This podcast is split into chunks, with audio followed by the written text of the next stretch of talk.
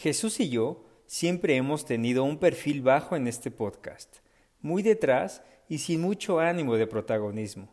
Y por supuesto que lo hacemos a propósito, porque preferimos escuchar antes que hablar, y porque Latitudes es en realidad un podcast colaborativo, hecho por estudiantes de la Facultad de Ciencias Políticas y Sociales de la UNAM. Y en eso radica su belleza. Sin embargo, al menos por esta vez nos vamos a dar la libertad de presentarnos, aunque sea un poco. Y lo que tendrían que saber es que Ulises es originario de Toluca, yo de Monterrey, y aunque nos conocimos en Ciudad de México, hasta hace poco nos dimos cuenta que nuestros padres son originarios del mismo pueblito casi fantasma en el estado de Hidalgo. Pero, y aquí es donde las cosas tal vez empiezan a tomar sentido, algo que también compartimos son los límites de nuestras caderas. Porque, aunque lo hemos intentado en más de una ocasión, aún no podemos perrear hasta abajo, ni trapear el piso, porque los límites de nuestro cuerpo están asociados a nuestro privilegio machofalocentrista. Y sé que tal vez estoy pintando un escenario triste o aburrido, pero hay una buena noticia, y es que en Podcastinación 2022 uno de los festivales de podcast más grandes de América Latina y el Caribe, encontramos el pretexto perfecto para poder hablar de reggaetón y asomar unas cuantas verdades. Como cuestionar nuestra heteronorma y hacerlo a pura capela, en un formato que hasta ese entonces era nuevo en latitudes, el de la conversación en vivo. Y aunque en esa ocasión solamente estábamos Ulises y yo, lo que platicamos era realmente la suma de las experiencias y los aprendizajes que tuvimos con todos los demás episodios de la cuarta temporada. Después de todo, Latitudes es el podcast universitario, y si es posible, es gracias a sus más de 70 colaboradores. Más de 70 jóvenes que nunca habían hecho antes un podcast en su vida, deciden no solamente hablar del reggaetón, sino plantearnos la idea de que hay que perrear para verdaderamente ser contestatario y para sacar a flote todos los enigmas y estigmas del reggaetón, porque es cierto que La gata la agrícola oriental es una canción muy fuerte, es una canción muy potente, que puede darte miedo si, si pones atención realmente a lo que es culiar hasta el piso y, sudar y, y, estar en Tepito y en barrios donde, pues tristemente hay marginalización, donde no hay estigmas y tú decidiste dejar Monterrey para venir a indagar en los barrios bajos de Ciudad de México, Jesús. Pues ahí estoy yo con mis amigos, yendo a Café 76. Eh, tienes que atravesar calles angostas. Es en realidad una colonia muy tranquila, pero de pronto, en el centro de un entrecruce de calles, así un edificio alto y delgado, y todavía desde afuera se puede escuchar cómo retumba todo, ¿no? Este, cuando uno entra el primer piso es algo como un bar, unas mesitas, unas teles, la gente está comiendo cacahuates, pero en uno de sus rincones más oscuros, el reggaetón está sonando a todo lo que da. Y bueno, ¿qué pasó? Que pues yo llego ahí como norteño, como regio, de pronto todos ya están pidiendo sus caguamas, nos estamos sirviendo en vasos de plástico y, y todos de, de, pronto empiezan a perrear. Y yo estoy así como con mi vaso, como intentando ocultarme, sin saber qué hacer, ¿no? ¿Por qué? Porque nunca antes había experimentado el reggaetón de esa manera, ¿no? O sea, como con esa apertura, con esa intensidad. Este, fue algo que realmente fue muy difícil para mí porque me gustaba la música, sabía lo que estaba sintiendo, pero no sabía qué sabía si era algo de hombro, si era algo de cadera, si era algo de tobillos, porque en el norte, pues bailamos norteñas, bailamos la banda, es más como dar saltitos, ¿no? Sí, está padre, ¿no? Tu sombrero, tus botas, te ves muy mono, pero no es como que es un buen entrenamiento para perrear, ¿no? Para bajar hasta el suelo, que era lo que estaban haciendo mis amigos, prácticamente barriendo y trapeando el suelo con la cola. Lo más importante y, con lo que quiero terminar esta primera parte de este acercamiento al reggaetón es que aprendí justo a, a poder como empoderarme, a poder tener una relación con mi cuerpo que en otros lugares, que en otras latitudes como Monterrey, de pronto no podía hacerlo, ¿no? No tenía esa confianza, no tenía esa red de apoyo, este, no sentía o suprimía más bien esa conexión, ¿no? Porque el reggaetón, el reggaetón es placer, el reggaetón es una sensualidad que es transparente, que no, no hay manera como de ocultarla, ¿no? Al contrario, si intentas ocultarla, entonces pues ya no es reggaetón. Porque aunque hemos tenido un acercamiento al placer, yo no puedo perrear todavía, ¿no? quisiera explorar los límites de mi cadera, pero no me da. Lo más que puedo aspirar es eh, ir en el coche, subirle, escuchar a la Bella Cat y de pronto bajarle un poco la ventana, ¿no? Pero es cierto que creo que los miedos eh, que tenemos como hombres, a mí me atraviesa así. O sea, que, hablo desde un privilegio, desde una inexperiencia, ¿no? Eh, pues que también con mucho estigma sobre el reggaetón. Mi primer recuerdo sobre el reggaetón ocurrió cuando estudiaba la carrera también. Eh, era, un, era un after, ni siquiera era un lugar oficial, era, era la casa de alguien. Estas casas viejas, sucias en Toluca, muy en la periferia, eh, con cartones tirados donde no, no, te interesaba estar más que borracho, ¿no? Y recuerdo que fue en ese momento cuando Daddy Yankee y Gasolina viene a marcar algo, ¿no? Y a mí, a mí, a mí me encanta la música, me encanta el jazz, y para mí el reggaetón era lo opuesto a esos estándares privilegiados, románticos, intelectuales, y, y odié el reggaetón, ¿no? Y para mí odiar a Daddy Yankee y a Gasolina era algo natural, o sea, es que era de lo que hablaba con mis amigos, ¿no? O sea, nos molestaba el reggaetón, pero al mismo tiempo, con esos privilegios, pero al mismo tiempo con una sexualidad reprimida, con una falta de expresar nuestros sentimientos, incluso corporalmente, y con estas ideas preconcebidas de, dominancia y de control, la novia que tenía entonces decidió perrear hasta el piso y, a mí me dio, me dio pena, me dio asco y me da pena y me doy asco yo hoy de haber siquiera pensado eso en ese entonces, ¿no? De, de, de ni siquiera entender, de ni siquiera pensar que la dimensión política del reggaetón atraviesa los estigmas, atraviesa la raza, atraviesa el género, ¿no? Atraviesa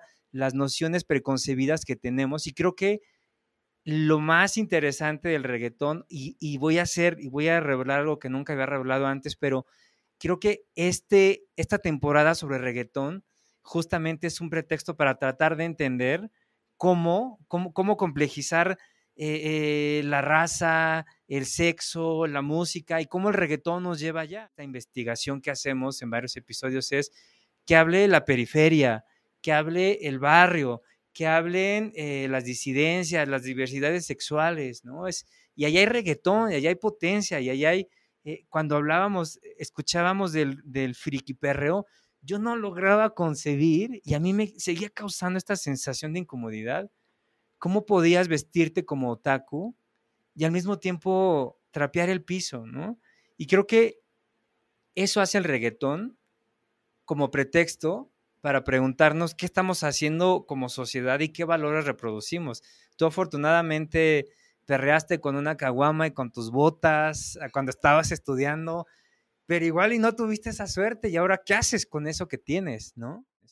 Y entonces hay una tendencia en el mundo del reggaetón entre tantas, ¿no? Que es el yogatón, que es hacer yoga haciendo reggaetón.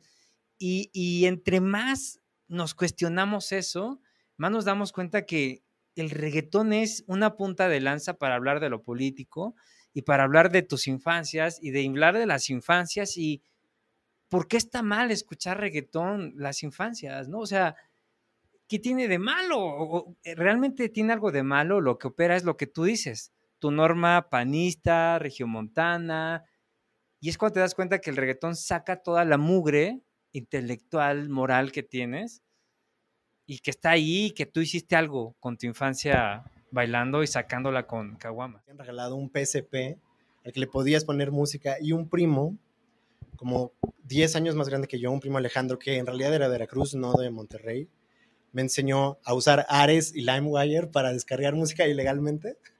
Pero además, lo que me recomendó, su recomendación más importante y que sí me marcó, era justamente reggaetón. Ahí es donde conocí a Daddy Yankee, a Tego Calderón, a Don Omar.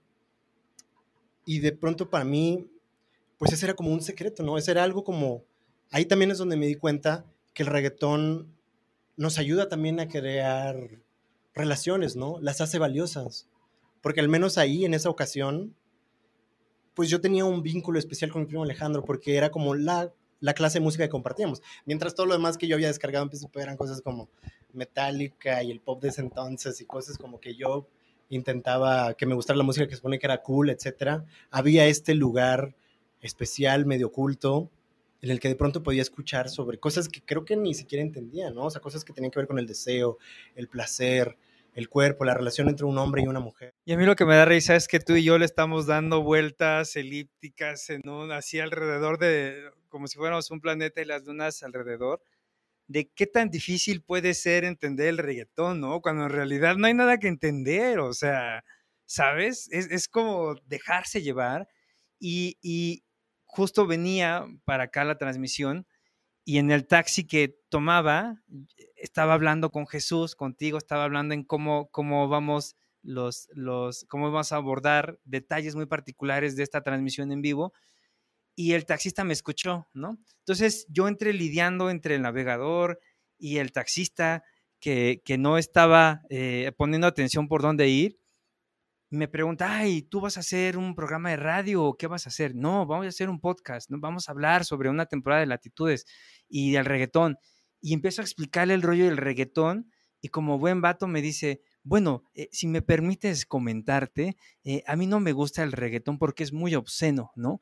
Y entonces yo le dije, es que no estás entendiendo nada, justo es eso, o sea, es que, claro, como que intentas entender y musicalmente pues claro que la, letra puede ser contestataria, claro que es sexual, claro que evoca el deseo, pero musicalmente tiene algo bien interesante que es recupera de ritmos latinos, no panameños, puertorriqueños, del Caribe.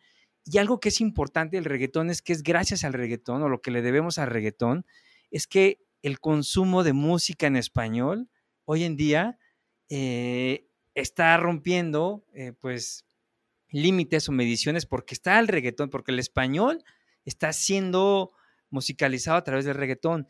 Y puede ser que muchos digan, no, pero es que las letras, pero es que, es que mis hijos, ¿cómo pueden escuchar reggaetón? Pero justo lo, rico del reggaetón es eso, que te permite cuestionarte absolutamente todo y en un tema en el que podríamos decir que está agotado o a nadie le interesa, que es el reggaetón, pero tú ya lo dijiste, hay el neoperreo y el neoperreo es justo una corriente desde la disidencia de propuestas feministas, ¿no? Altermundistas, antiespecistas, que tratan de decir, güey, tu, tu reggaetón blanco no me significa, no me representa, ¿no? Eh, escuchemos y bailemos otros reggaetones.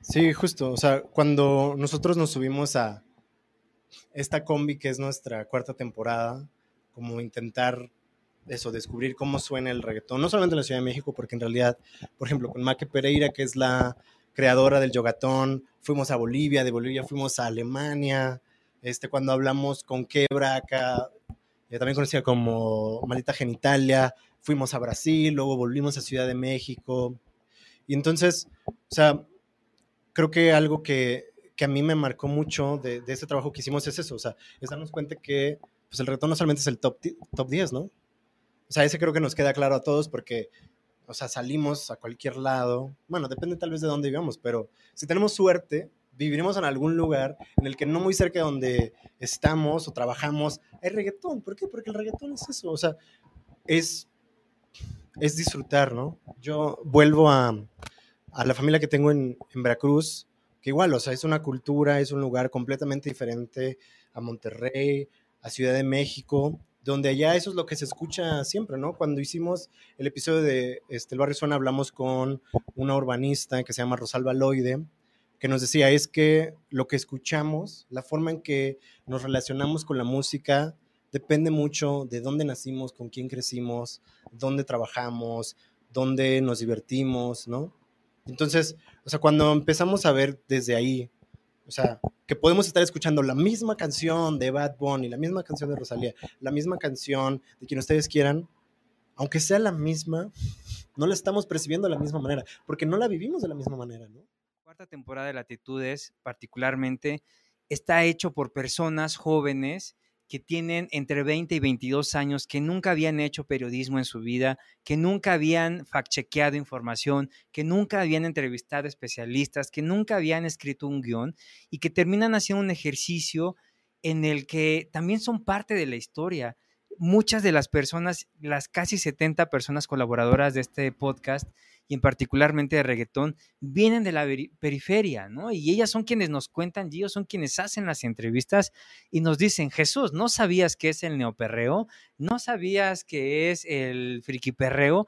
Y entonces nos azota en la cara y creo que aunque, aunque tengamos esta escena... Eh, de micrófonos en estos momentos, creo que todo Latitudes en realidad es un laboratorio de producción sonora, de no ficción, en la que personas que viven, que perrean, que gozan, que hacen periodismo, ejecutan un ejercicio eh, distribuido en todas las plataformas en las que se puede escuchar un podcast y tratamos al mismo tiempo, cuando aventamos la moneda al aire y dejamos que caiga, dejamos que brille el ejercicio periodístico narrativo y que con todas las problemáticas y conflictos que eso pueda generar y a las personas que nos están escuchando y ven y que hacen podcast seguramente sabrán que esto ocurre mediante muchísimos conflictos. Es este grupo de jóvenes que hacen este podcast, que lo ejecutan en seis meses y que se llevan algo, ¿no? Se llevan parte de, de, su vida al podcast y el podcast regresa y viene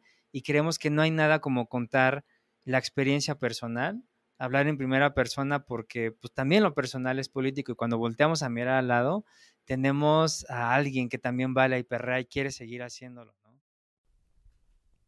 Lo que acabas de escuchar es nuestra historia personal y apenas una probada de todos los recuerdos, límites y miedos de Ulises y míos. Pero también son nuestros deseos por explorar los límites del formato del podcast en una transmisión en vivo. Así ha sido y así impulsaremos que siga siendo Latitudes y queremos que nos sigas acompañando en este viaje, especialmente con buen perreo y reggaetón, de la mano de las, les y los colaboradores de la cuarta temporada de Latitudes, una temporada enfocada exclusivamente en reggaetón, que por cierto, tendrá un nuevo episodio. Mientras tanto, aquí seguiremos intentando trapear el piso.